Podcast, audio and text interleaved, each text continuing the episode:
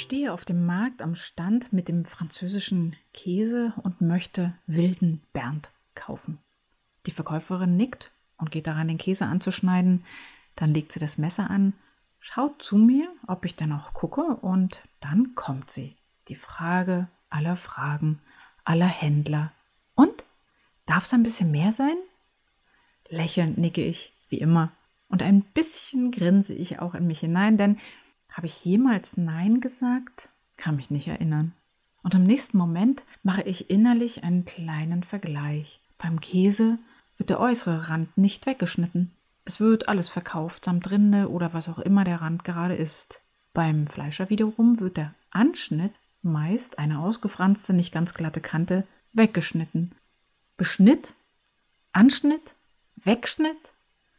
Hallo und herzlich willkommen in einer neuen Episode von Snackable Häppchen Weise Grafiktipps. Mein Name ist Jana Schlosser und ich bin Kommunikationsdesignerin und beratende Gestalterin. Den Anschnitt, den gibt es nicht nur bei Lebensmitteln. Es ist auch ein ganz normaler Bestandteil der Produktion von Drucksachen und wenn du ihn nicht kennst, dann kann es passieren, dass dein so liebevoll gestalteter Flyer oder die Postkarte oder auch die Visitenkarte, das Buch, die Broschüre an den Rändern sogenannte Blitzer hat. Das ist natürlich kein schönes Druckergebnis, das man dann in der Hand hält. Folgendes passiert.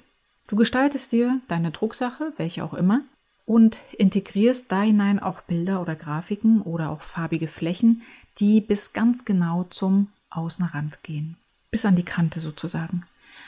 Bei der Produktion wird auf größerformatigem Papieren gedruckt, die dann im Produktionsprozess irgendwann auf das tatsächliche Format beschnitten werden.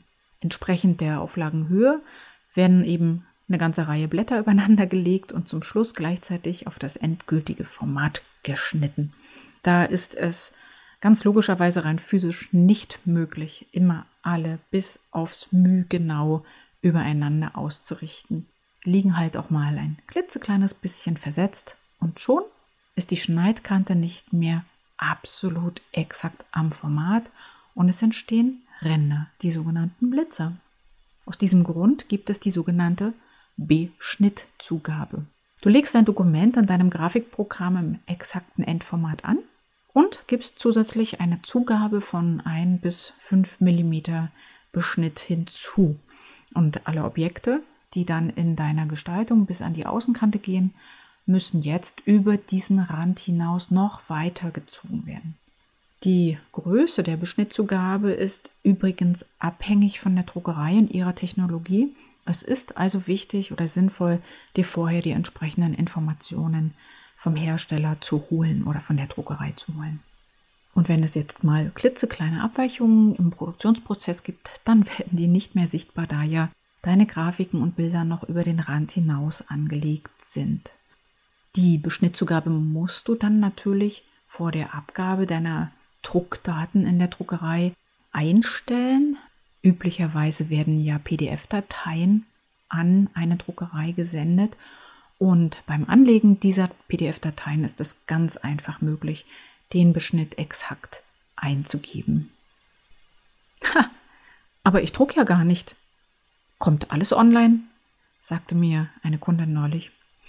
Hm, naja, wir wollen Ressourcen sparen und überlegen inzwischen sehr genau, ob gedruckt wird oder Informationen online versendet werden. Und das finde ich ganz grundsätzlich ja auch ganz prima. Aber hier entsteht ein ganz anderes Problem. Du versendest deinen schön gestalteten Flyer an eine potenzielle Kundin und die findet das so informativ, dass sie auf Drucken drückt und ihn für sich und ihre Unterlagen ausdruckt auf ihrem ganz eigenen Hausdrucker. Und beim Ausdrucken an einem DIN A4-Drucker oder Kopierer ist der Anschnitt abgeschnitten. Das heißt, er spielt sozusagen gar keine Rolle, denn alle Drucker haben werkseitig eingestellt sowieso schon mal einen weißen Außenrand.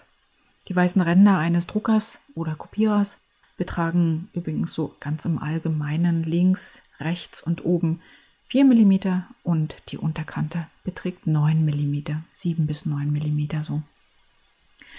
Aus diesem Grund ist es wirklich schlau, wenn du dir schon im Vorfeld deiner Gestaltung darüber Gedanken machst, wie die Weiterverarbeitung bzw. die Nutzung deiner Drucksache dann aussehen soll.